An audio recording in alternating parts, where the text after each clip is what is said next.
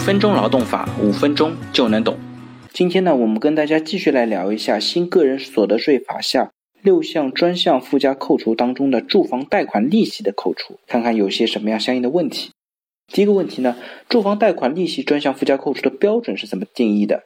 目前来说呢，它的标准是在发生贷款利息的年度，按照每个月一千元的标准定额进行扣除，扣除的最长时限呢是不超过二十四个月。也就是说，一年抵扣一万二作为定额来抵扣，它的最长时间呢是二十年。那下一个问题呢是住房贷款利息和住房租金是是否可以同时享受？目前来说是不可以的。纳税人和配偶在一个纳税年度里面不能够同时享受住房贷款利息和住房租金的专项附加扣除。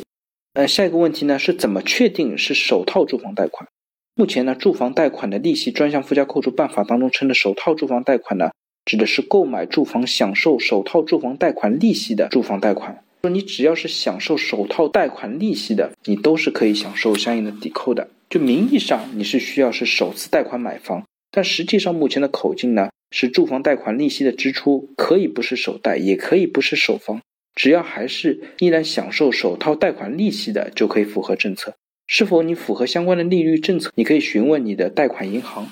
下一个问题呢是相关的利息是怎么抵扣的？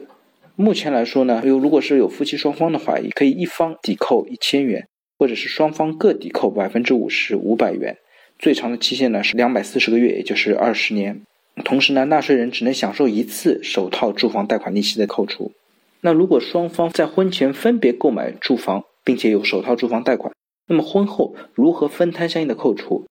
其实啊，目前来说，婚后只能选择一套房进行扣除，它的扣除的总的额度呢，也是一千元，可以由一方扣除，也可以双方各扣百分之五十。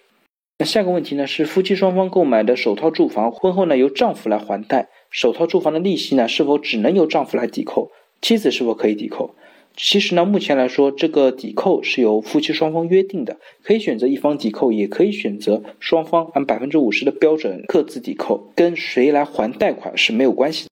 下一个问题呢是填报住房贷款利息支出需要符合什么条件？目前呢有三个条件。第一呢是本人或者配偶购买中国境内的住房；第二，属于首套住房贷款且扣除年度仍在还贷；第三，住房贷款利息支出和住房租金支出没有同时抵扣。